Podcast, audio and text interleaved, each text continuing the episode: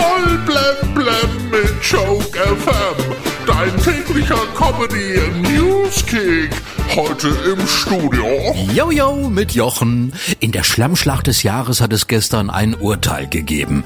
Die Jury hat die Schauspielerin Amber Heard im Verleumdungsprozess gegen Johnny Depp schuldig gesprochen. Schade. Also ja, schade, dass der Prozess schon vorbei ist. Ach, das war immer so lustig. ja. Das Gericht in Virginia hat Amber Heard gestern eine Millionenklatsche verpasst. Viele Feministinnen finden das unerhört.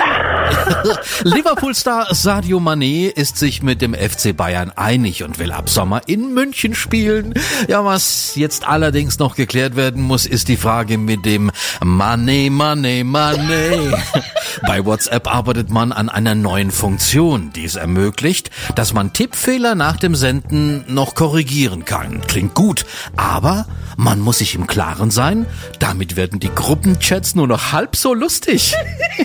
Daniela Katzenberger hat jetzt in einem Interview verraten, dass sie im Corona-Lockdown immer auf die Toilette geflohen ist, wenn sie mal Ruhe gebraucht hat. Nur da konnte sie abschließen, abschalten und einfach mal durchatmen. Naja, sie konnte natürlich nur durchatmen, wenn Lukas nicht gerade vorher drauf war.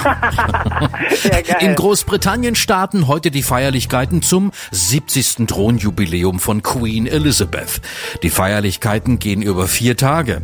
Eintracht Frankfurt-Fans kennen das.